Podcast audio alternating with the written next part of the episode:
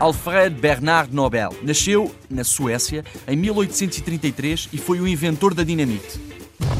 Depois de estudar e trabalhar na Rússia, França e Estados Unidos, regressou à Suécia e trabalhou numa fábrica de explosivos à base de nitroglicerina líquida, uma substância muito explosiva.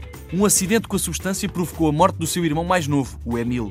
Nobel continuou a pesquisar então a maneira de minimizar o perigo, o que conseguiu e foi possível aperfeiçoar a dinamite e desenvolver um explosivo mais poderoso, a nitroglicerina gelatinosa.